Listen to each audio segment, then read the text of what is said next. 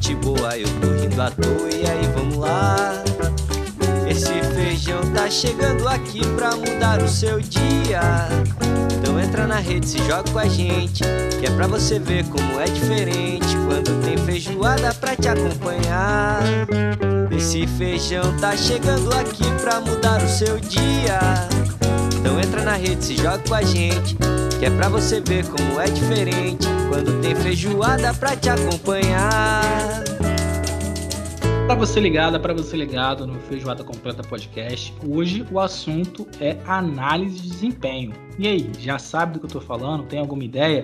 Bom, eu sou o Luiz Felipe, esse é mais um episódio do Feijuca e você vai descobrir o que faz um analista de desempenho no mundo do futebol. Nosso convidado hoje é o André Araújo, ele é analista no Resende Futebol Clube, um time ali do interior do Rio de Janeiro que atualmente está na Série A do Campeonato Carioca. André, seja muito bem-vindo a esse episódio aí do Fejuca. A casa aqui é sua, fica à vontade e muito obrigado desde já pelo convite. Boa noite aí, pessoal.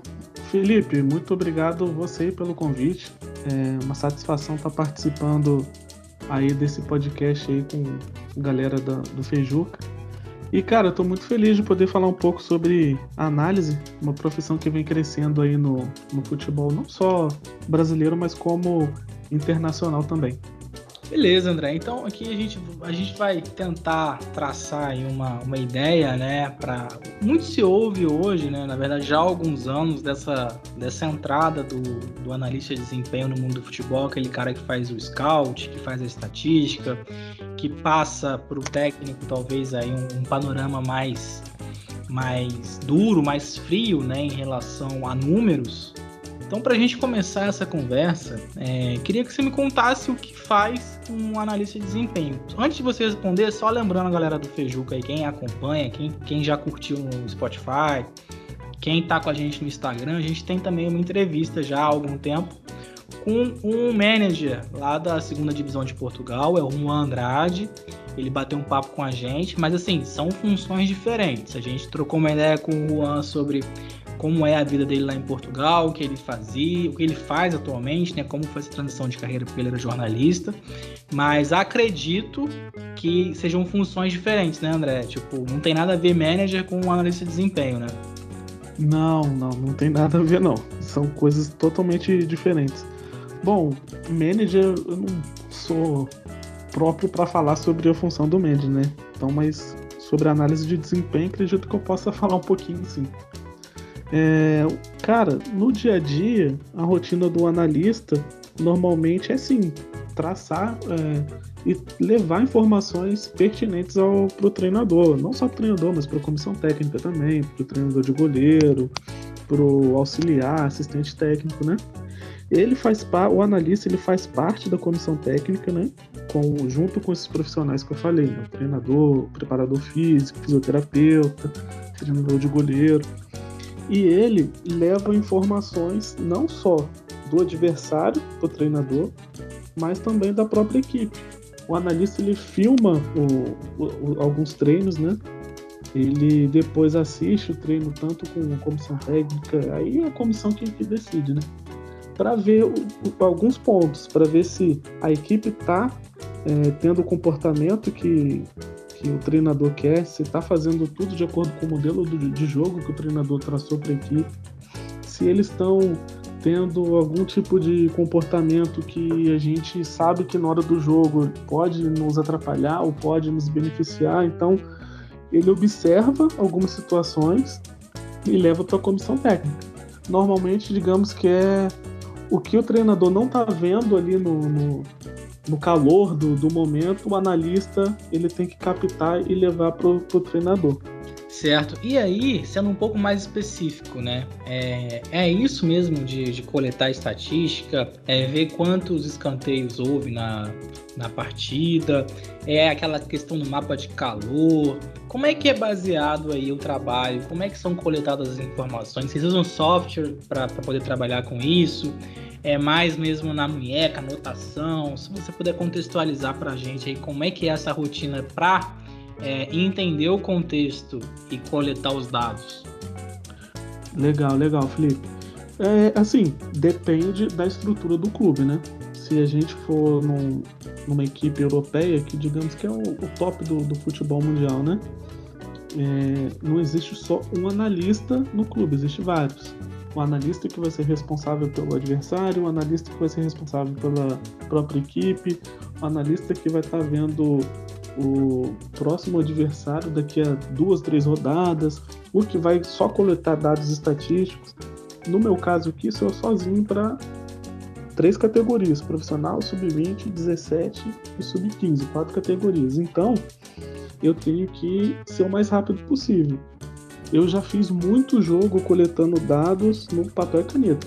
Né? Com papel e caneta você já consegue ser analista, não precisa ter, você não precisa ter é, equipamentos e softwares de última geração para ser analista. Não, você tem que entender de futebol e saber o que vai ser coletado. Aí a pergunta é: mas o que coletar em uma partida? Aí a gente senta com a comissão técnica e ali a gente decide. Vamos lá. É importante a gente ter todos os escanteios? Não, não é. Então a gente não precisa anotar todos os escanteios. É, você falou mapa de calor. É, mapa de calor, se for algum jogo muito importante, a gente já pega até na internet, a gente não precisa fazer o mapa de calor. Mas tem programas que fazem, no nosso caso a gente não tem, então a gente não utiliza. É, mas basicamente, o, o que o analista faz é coletar dados, seja de forma no Excel, seja no papel e caneta. Eu já fiz muito papel e caneta. No Excel eu nunca, nunca fiz assim no jogo, mas eu já fiz em casa vendo algum jogo do adversário. É, mas o que eu faço mais mesmo no, nos dias de jogo, de jogos, é eu, normalmente assim o analista fica num, assistindo da arquibancada ou de alguma cabine assistindo de cima, tem uma visão completa do campo. Então tem coisas que o, o treinador não consegue ver lá embaixo, alguma movimentação, alguma coisa. Aí, na hora do intervalo, a gente passa algumas informações que a gente sabe que a equipe treina, que dá para a gente trabalhar nisso para o treinador. Mas tem jogo que não tem como eu sair da arquibancada e, e passar a informação. Aí a gente utiliza só no, no pós-jogo. Assim, digamos que é, eu não faço muito lá no, no Resende dados estatísticos é, ah, contar quantos escanteios foram, mas a gente conta bastante. Posse de bola, conta finalização e quantos passes a gente deu, passe certo, passe errado. Mas isso tudo, é o que eu falei, depende do que o treinador quer. Normalmente, já trabalhei com um treinador que ele quer só esses quatro tópicos. Tem treinador que ele só quer a posse de bola. Tem treinador que quer só saber quantas finalizações é, a nossa equipe deu. Aí depende do que é conversado na comissão técnica. O trabalho é alinhado, então, né, com, com a comissão técnica, né? É algo integrado, né, André? Isso, isso, exato. Não é nada assim. A função do analista, do analista é sempre essa: coletar todos os saídas de bola, escanteio e finalização. Não. É algo que a gente conversa, que a gente sabe que dá para a gente trabalhar e é alinhado antes para a gente já chegar no jogo com tudo pronto, para não ter o mínimo de imprevisto possível. Por exemplo, lá no Resende, a gente. O modelo de jogo do Resende é jogar o futebol, digamos assim, futebol brasileiro, que é o futebol que vai para cima, que gosta do drible, botar a bola no chão, é, criar jogadas. Então, com base nisso, a gente já sabe o que a gente deve coletar nos jogos. Por exemplo, é, finalização, para quem quer jogar um futebol bonito, é interessante. Então a gente, ó, nesse jogo, a gente só teve duas finalizações. Aí a gente analisa, bom, por que, que a gente só teve duas finalizações? É, porque a gente não conseguiu criar muitas jogadas? Ou foi porque o adversário conseguiu entender o jeito que a gente estava jogando e marcou de uma forma que a gente não conseguiu se desvencilhar deles? Ou foi porque na hora da gente chutar o adversário roubava a bola. Então, cada jogo tem uma história e a gente vai, é, de acordo com esses números, é, coletando eles e vendo como que aconteceu, o porquê, para quê? Para que mais para frente, sempre o próximo jogo é mais importante, a gente não cometa os mesmos erros que a gente cometeu no jogo anterior. Entendi, André. Beleza. Assim, uma pergunta bem de leigo mesmo. Você falou de, de levantar né, os dados sobre posse de bola. Quando a gente acompanha o jogo, né, seja pela TV ou pela internet, vem sempre um percentual. É, tem alguma técnica aí, assim, para a galera que está acompanhando o jogo na beira do gramado, é, como é, extrair a posse de bola da, da equipe ou do adversário a partir mesmo da observação? Eu não sei se eu entendi essa pergunta, mas eu coleto a posse de bola com aplicativo. Tem um aplicativo no, que aí, quando. Aí, por exemplo, tem duas equipes, né? No aplicativo mostra. Aí, quando uma equipe está com a bola, eu aperto o botãozinho da equipe 1. Aí, quando essa equipe 1 perde a bola, automaticamente a equipe 2 toca a bola. Eu aperto o botão. Tá. Aí, quando acaba o jogo, ele entrega para mim. Ah, a equipe 1 teve 52% e a equipe 2 teve 48%. Assim, vendo a olho nu, é muito difícil a gente né, quantificar quanto que cada equipe teve de posse de bola, né? Exato, assim, o número. Não, claro, você respondeu minha pergunta, assim, foi exatamente isso, porque é, talvez, assim, para a galera saber que tem aplicativo, né, que consegue é, dar esse apoio. Agora, a profissão de analista de desempenho, ela exige é, o que basicamente? Você é formado em engenharia, não é isso? É, tem, tem algum tipo de curso, a galera que tem interesse, que as pessoas podem fazer? É, você é da área de exatas, né? É, é, seria um perfil mais de exatas, na sua opinião, mais de humanas? Como é que você vê isso? Rapaz, pergunta bem, bem bacana. Né? Como eu falei, eu sou formado em engenharia, né? Digamos que eu tenho uma facilidade com, com números e digamos que a análise também me pegou por causa disso.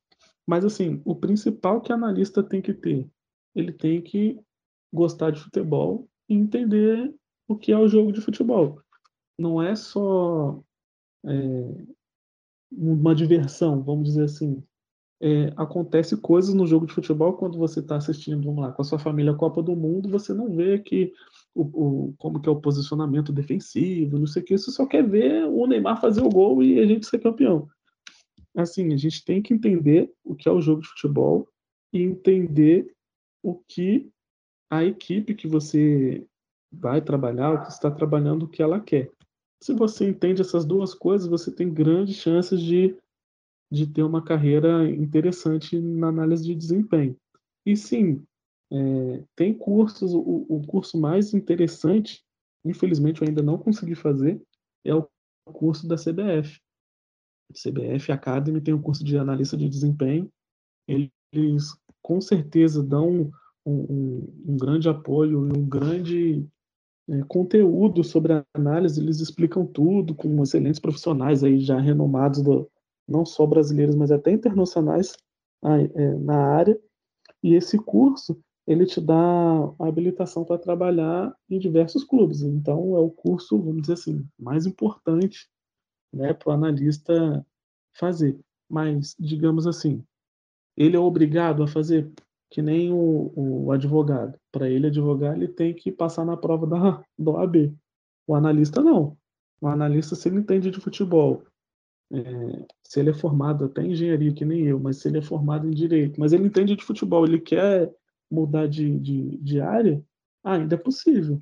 Exatamente, André. Beleza, perfeito. Então é uma área que é aberta, né? A pessoa curtiu, achou interessante a questão dos dados, que hoje estão bem alta em todas as áreas, né? Deixando isso claro, que a questão de coletar dados, é entender, né, de fato o que está acontecendo, é algo que ganhou muito espaço nos últimos anos e no esporte também, né?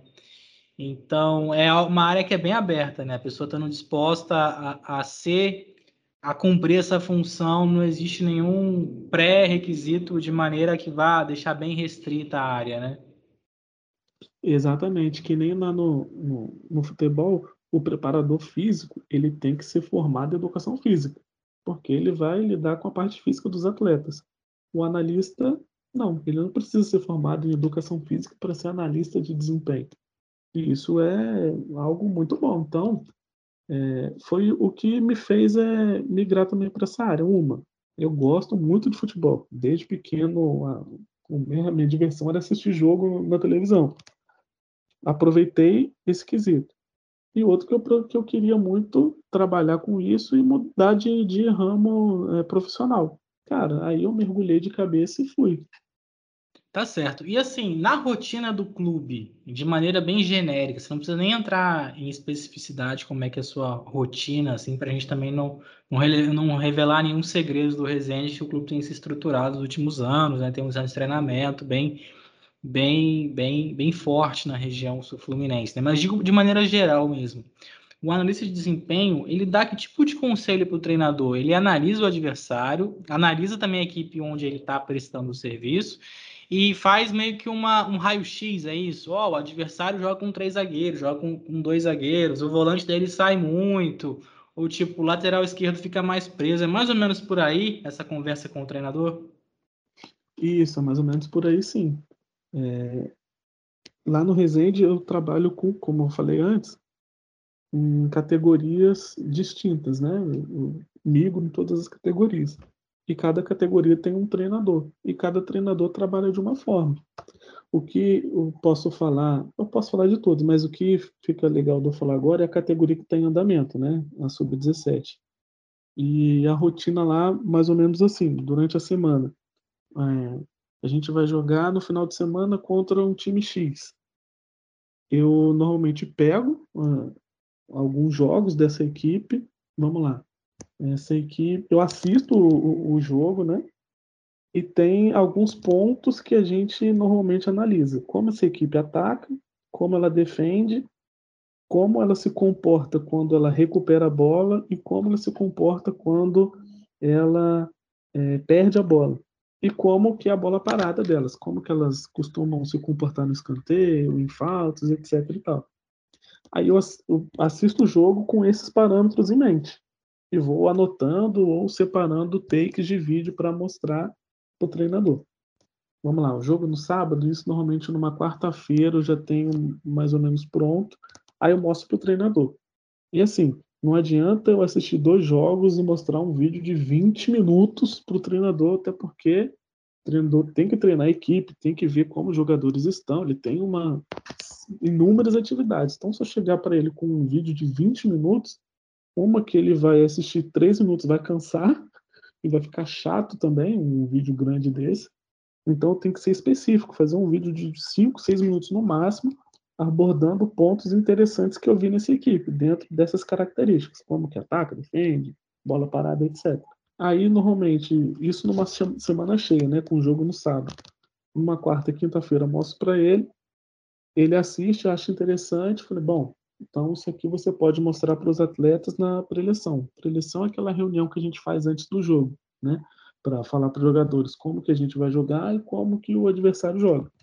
Aí ele deixa a cargo de eu falar, de mostrar normalmente esse vídeo, essas informações para os atletas, e ele complementa com informações do nosso time. Ó. Então, com base no adversário, a gente vai jogar dessa forma e tal. Então, a gente tem que ter atenção nesse jogador e não sei o que, tal, tal, tal. Normalmente, a gente pega esses aspectos e também características individuais. Olha só, o camisa 10 do, do time adversário, ele é habilidoso, ele é canhoto e ele tende a jogar mais pela esquerda. Então, a gente já sabe.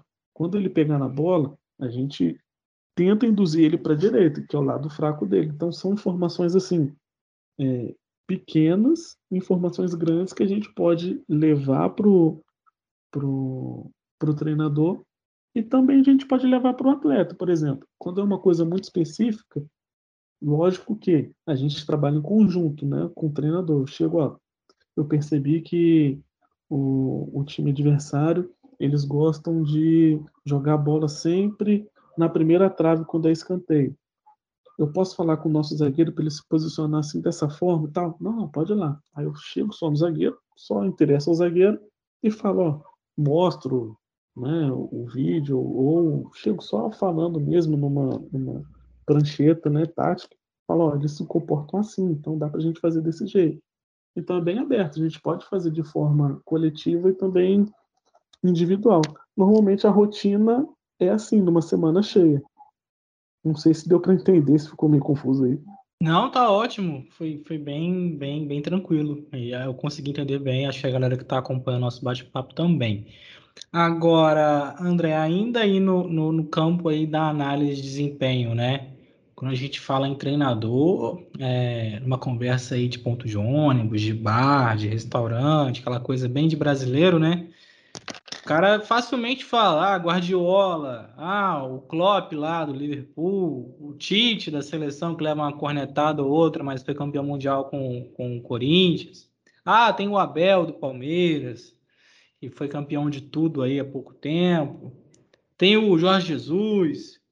Na uhum. análise de desempenho, a gente tem algumas referências, aí a galera que é mais da área consegue ter alguma referência, algum nome aí que é o papa, vamos dizer assim, da análise de desempenho, alguém que, que vocês se espelham, ou você mesmo na hora que começou a carreira aí, que você talvez um pouquinho no passado olhou o trabalho do cara e se espelhou?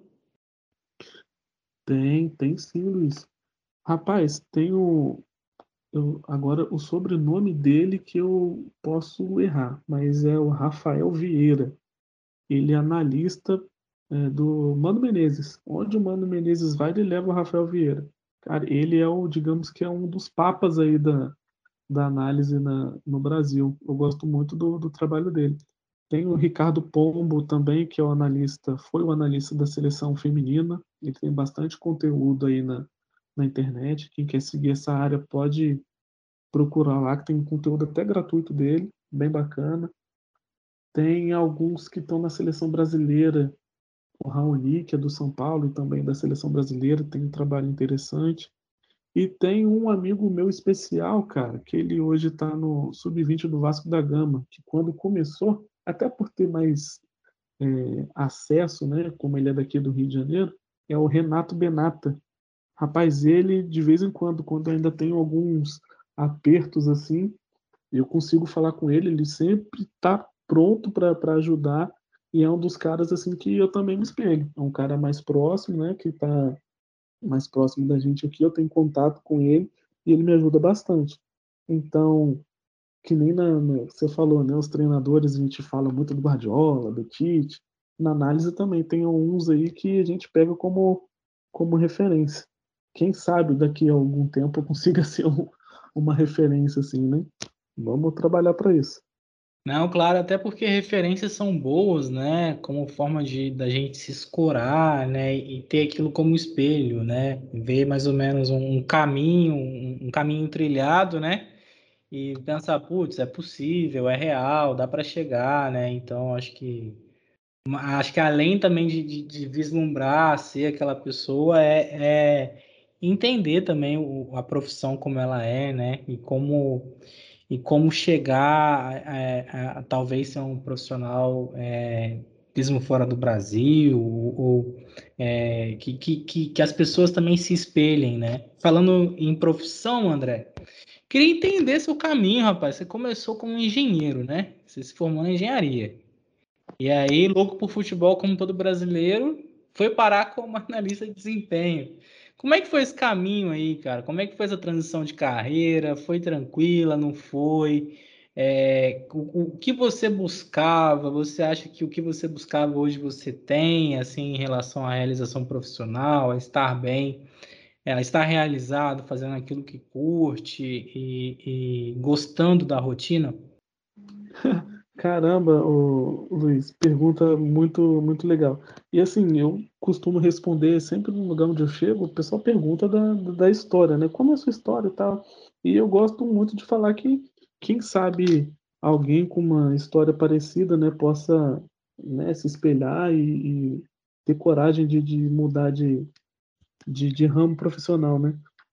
Mas é isso, cara. Eu sou formado em engenharia, me formei na Faculdade de Engenharia de Resende, na Dom Bosco, me formei em 2013.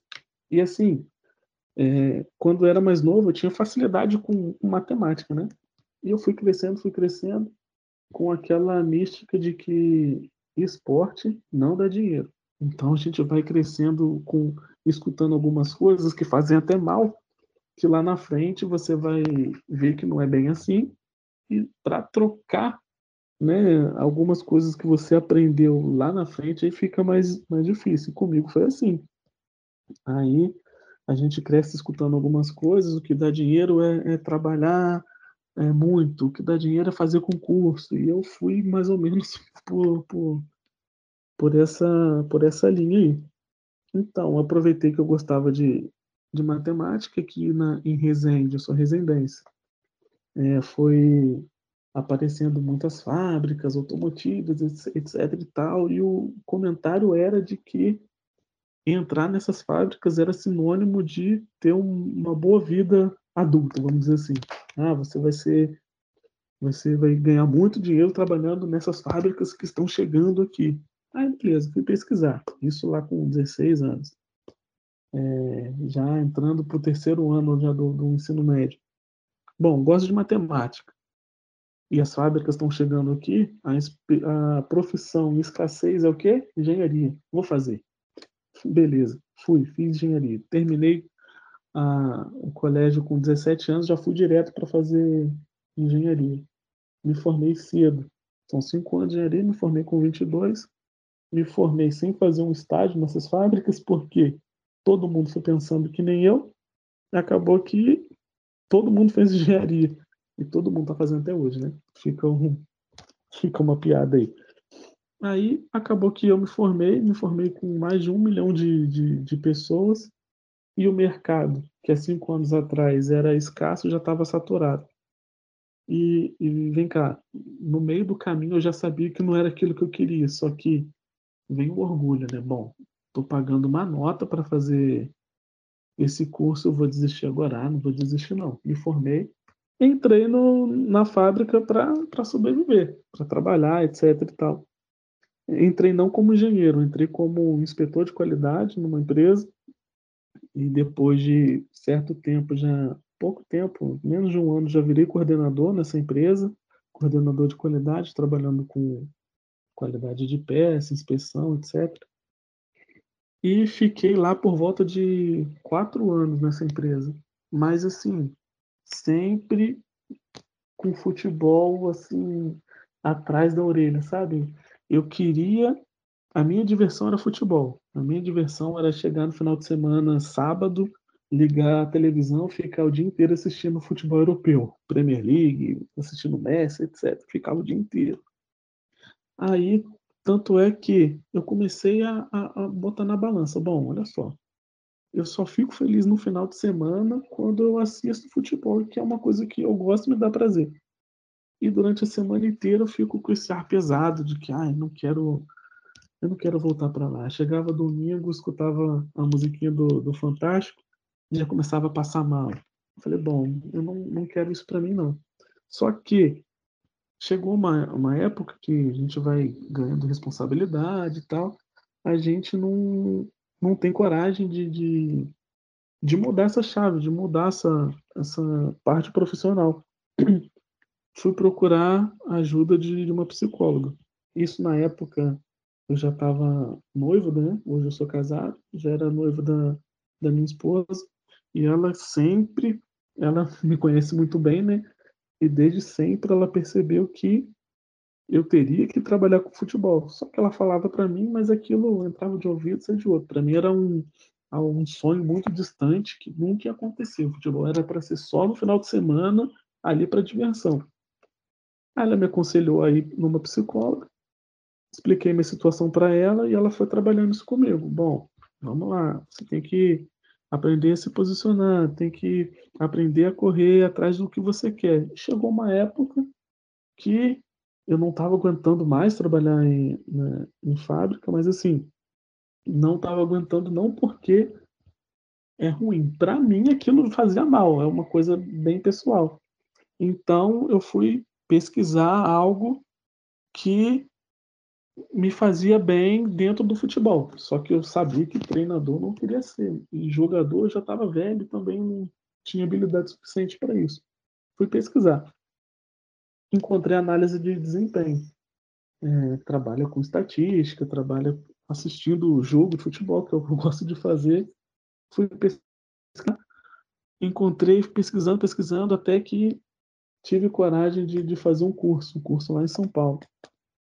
É, nas minhas férias, pedi, férias nada, pedi folga lá no trabalho no final de semana, fui lá fazer esse, esse curso. Gostei muito. Conheci pessoas que, que pensavam que nem eu, que queriam viver do futebol, mas não tinham é, coragem. E aí a gente vai conhecendo pessoas e que gostam da mesma coisa que você e uma vai encorajando a outra. Tanto é que chegou uma época no final do ano que eu decidi, bom, é, a gente está virando já para 2020, eu vou tentar algo novo aí, eu tenho que arriscar.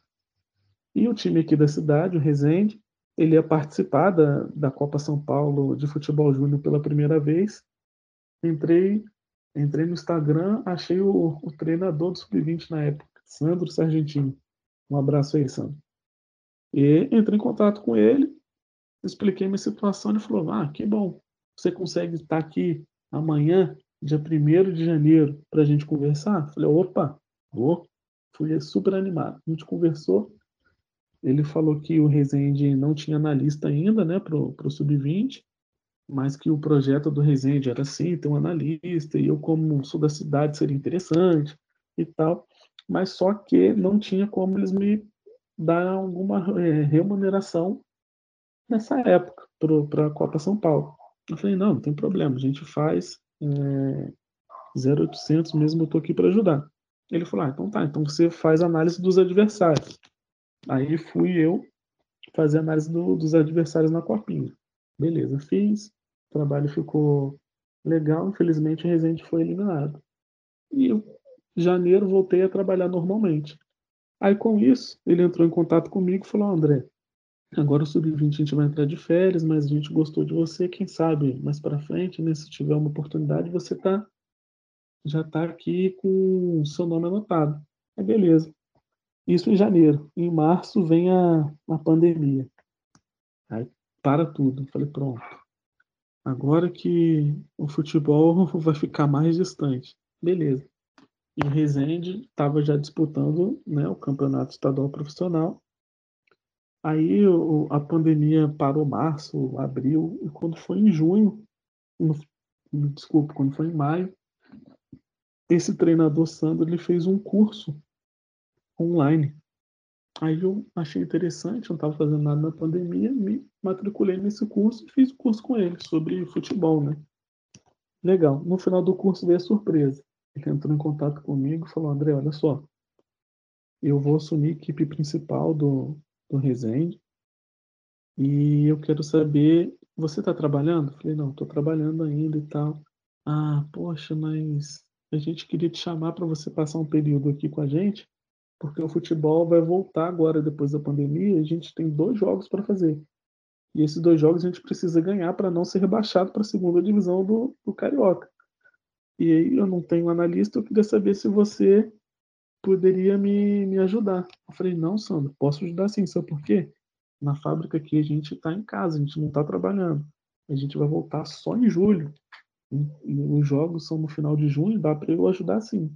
Aí ele falou, ah, então tá o diretor vai te ligar e vai combinar direitinho com você. Aí o diretor me ligou, me convidou para passar duas semanas no centro de treinamento, que é aqui do, na cidade mesmo. Explicou que por causa da pandemia a gente teria que ficar lá sem poder sair, mesmo quem mora aqui na cidade, para ficar em concentração total, até para evitar o foco né, do, do Covid, que na época não tinha vacina, não tinha nada.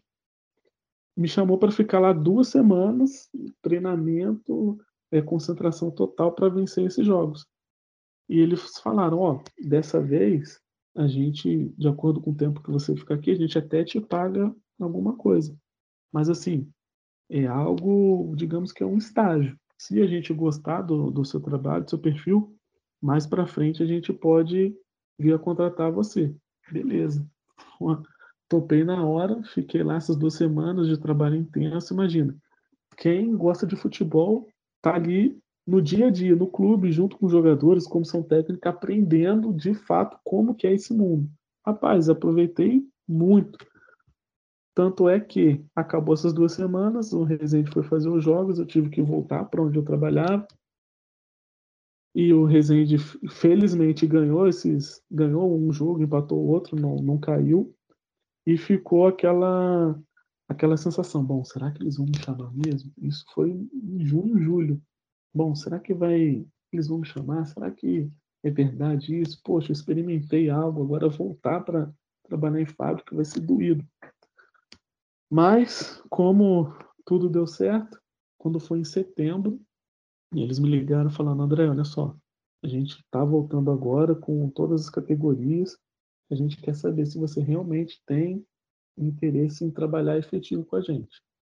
É, a gente sabe que você ganha um valor X de salário, a gente não acha correto a gente te oferecer menos, então a gente vai cobrir o que você ganha para você estar tá aqui com a gente. O que, que você acha? Rapaz, ele ligou numa, uma quinta-feira. Quando foi na sexta, eu já estava pedindo conta já do, do meu emprego para começar na segunda, já no, no Resende.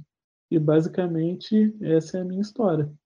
É, eu simplesmente tive coragem de, de arriscar, entrar em contato com pessoas que eu nem conhecia, contar, sendo bem sincero, contar a minha história, contar o que eu que é o futebol para mim, que eu gosto de, de fazer e me dedicar ao máximo.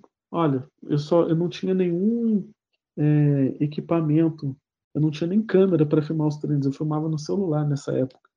E eu tinha um computador e um celular, uma caneta e um caderno. Foi assim que eu fui e foi com isso que eu consegui dar o meu máximo e, e conseguir essa vaga efetiva no, no futebol. Foi assim, Luiz. Parabéns, André. História bem. A gente consegue perceber, né, pela sua fala, que foi algo muito, muito valioso, né, do ponto de vista de, de, de gostar do que faz, e ao mesmo tempo a gente percebe uma construção, né, que você. Essa construção profissional que você passou e ao mesmo tempo é, teve essa, essa coragem né, de, de olhar para si mesmo, buscar né, essa realização profissional. Então, já, já te dou aí os parabéns aí. A gente estava conversando antes de começar a gravação, realmente uma história bem, bem legal, porque você é da cidade, né? Você tá, o seu propósito é ajudar o clube, né? A questão de de estar tá junto, né? As coisas foram acontecendo, o caminho acabou sendo sendo definido, então acho que acho que a gente tem mais a te parabenizar mesmo e, e, e seguir na torcida para que você continue aí se destacando no que você faz. Agora, deixa eu fazer uma pergunta sobre é, como você vê né, o futebol.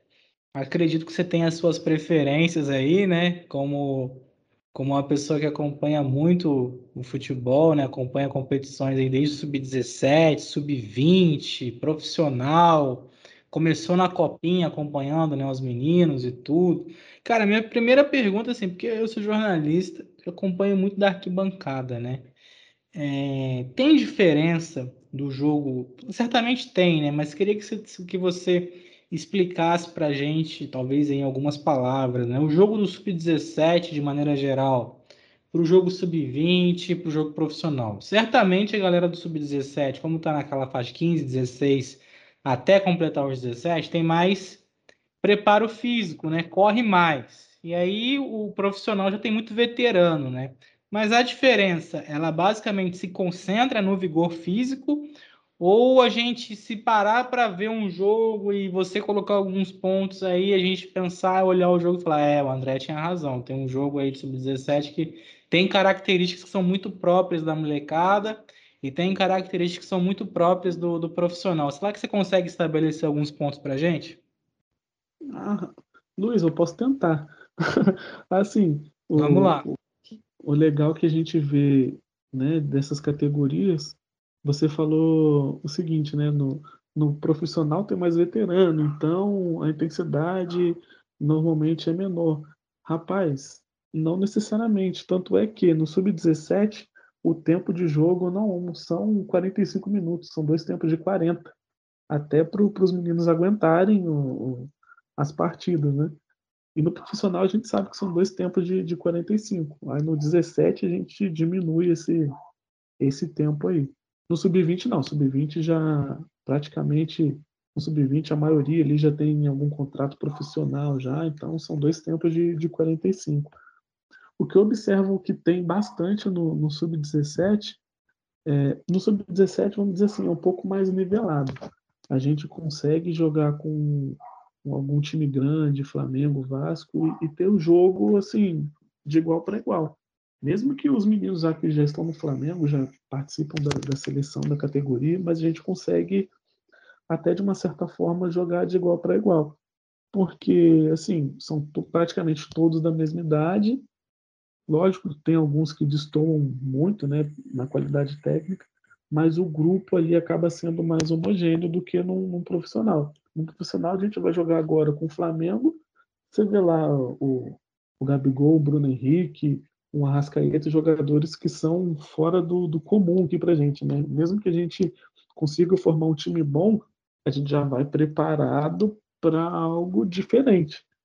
Então, são pontos assim que a gente leva em consideração no, na categoria de base ter um jogo mais igual, principalmente nesse é, aspecto do, dos jogadores, né, de todos da mesma idade. Então, um jogo, digamos que é um pouco mais igual do que no profissional.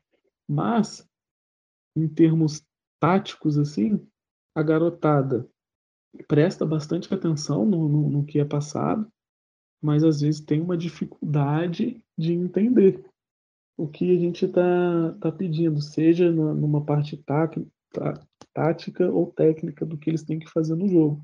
No profissional, não.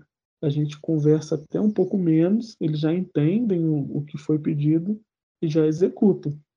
No, no, numa categoria de base, a gente tem que dar mais é, dicas e estar tá mais presente, falando: olha, se comporta assim, olha, não sei o quê, do que num, num profissional.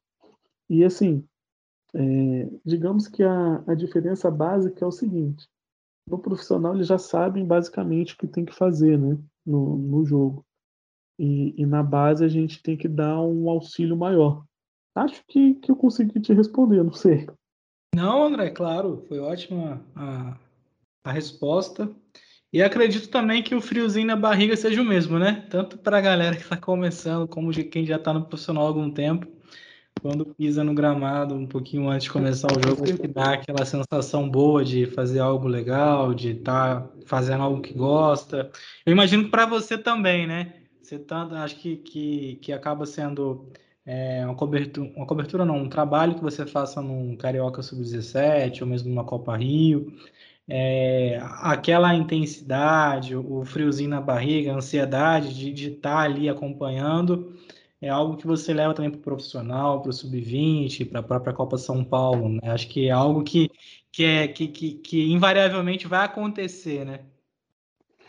Cara, com certeza. Imagina você entrando no Maracanã. Você só viu o Maracanã televisão ou quando você ia assistir algum jogo lá, né, na arquibancada. Imagina você tendo acesso aos vestiários, entrando no campo, porque aí você consegue entrar, você olhar, caramba, olha só o Maracanã, eu tô aqui. Olha só o Engenhão, olha só o São Januário, estádios que você só via na televisão ou no máximo na arquibancada, fazer aquela visita, né, que tem nos estádios agora, o tour. E agora você pisando no, no, no gramado. Poxa, é, é, é sensacional. E assim, tem realmente friozinho na barriga, tanto no 17, 15, 20, quando a bola rola, você quer, quer ganhar o jogo e, e tem aquela sensação boa, assim, independente da, da categoria. Beleza, André. Então, agora eu queria te ouvir aí sobre futebol. A gente recebeu aqui alguns programas, o então técnico né, do Sampaio Correio, Felipe Surian, ele já hoje não está mais no Sampaio Correio, ele se destacou no Volta Redonda, foi campeão né, invicto da Série D 2016. E a gente uhum. trouxe para ele algumas perguntas de como ele viu o futebol, como, como essa tendência aí de sair jogando, né? Como é que, que essa construção aí, como ele via essa coisa desse conceito novo, né? Que no Brasil, acho que se você pode até me corrigir se eu estiver enganado, né? Você é o cara profissional, mas essa tendência veio com o Jorge Jesus em 19, né? Aquela coisa de, de construir a jogada desde o do goleiro. Assim, o Fernando Diniz é, no Campeonato Paulista com o Aldax já tinha conseguido uma boa campanha fazendo isso, né? Mas de fato, colher aí todos os louros, né? Com, com tudo que tem direito, né? Carioca, brasileiro, Copa do Brasil, Libertadores, foi o português. E eu falo isso com uma fidalguia tricolor, porque para mim o cara fez um bom trabalho, então, como tricolor, como co-irmão, tem que reconhecer, né? É, acho que. Como é que você vê essa, essa, esses conceitos novos aí de pressão lá em cima, é, sair jogando, o goleiro tem que jogar com o pé, você é um cara mais conservador. Vamos por parte, vamos começar do gol, André. O goleiro ele tem que ter uma boa habilidade com o pé para você? Rapaz, é, primeiro para mim, goleiro ele tem que saber defender, né? tem que saber jogar com a mão. Mas se eu tenho um goleiro que saiba jogar com a mão e um que sabe jogar com o pé, eu pego esse que sabe jogar com o pé, porque eu já saio na frente. Porque justamente com esse futebol moderno, né, que a gente gosta de falar de hoje, ele está cada vez mais físico. Quando a gente fala mais físico, a gente tem menos espaço. Então, se o goleiro ele consegue jogar com o pé, teoricamente eu ganho um pouquinho de espaço ali, né? Então, para mim, eu acho muito interessante a gente ter um, um goleiro que, que saiba jogar. Mas assim, vamos lá. Preferência e como é, se eu não tenho um jogador que não, um goleiro que não sabe jogar com o pé, eu não vou forçar a ele aprender a jogar com o pé, beleza? Então eu vou criar é, é, estratégias, mecanismos para que ele não venha a jogar com o pé, até porque para eu não colocar minha equipe em risco, né? Mas se eu já tenho um goleiro que sabe jogar, opa, beleza. Então já sei que eu ganho mais um jogador para minha construção ali. Ó, eu particularmente gosto de, de, um time que saia construindo lá de trás. Cara. Eu gosto de ver um jogo assim, bem legal. Tanto é que um time que eu tenho acompanhado bastante aí é o Liverpool. Nosso goleiro, até da seleção, né, o Alisson, ele tem essa facilidade, né? Eu me chama atenção, sim. Mas, veja bem, não é igual o Fernando Diniz, que quando o goleiro está pressionado, ele faz de tudo para não dar o chutão. Cara, se eu estou pressionado, se eu for treinador, né, se é o, o, time que eu sou dono, cara, tá pressionado, busca o chutão. O importante é não tomar gol, né? Qual a função do goleiro? Não tomar gol. Então, se eu estou pressionado, eu vou tentar dar um drible ali? Ah, mesmo que o goleiro seja o Pelé. Não, cara tira a bola de pé, que aí a gente cria outras situações para tentar construir a jogada. Eu não gosto dessa loucura de que o goleiro não pode dar chutão, o zagueiro não pode dar chutão. Cara, vamos lá. Vamos tentar construir. Se não é possível, se você está inseguro, cara, dá um chutão que a gente tenta de outra forma. Eu penso assim. Mas assim, o futebol bem jogado, aquele com toque de bola, não toque de bola que você fica rodando a bola e, e não ataca, mas que você busca o jogo vertical, buscar agredir o adversário, cara, esse jogo é o que me enche os olhos. E o Liverpool tem fazendo, vem fazendo isso há um bom tempo. E é o time que eu mais gosto de, de assistir ultimamente. Agora, você acha que a marcação ela começa lá no atacante, a, a, essa pressão, é assim, lógico que o time tem que estar compacto, né? Porque senão as coisas não funcionam. Mas uhum. existe da parte física, né? É bonito você ver o atacante mordendo a saída do adversário e, e tentar se valer de um erro, de uma saída para poder pegar uma situação mais, mais favorável, né?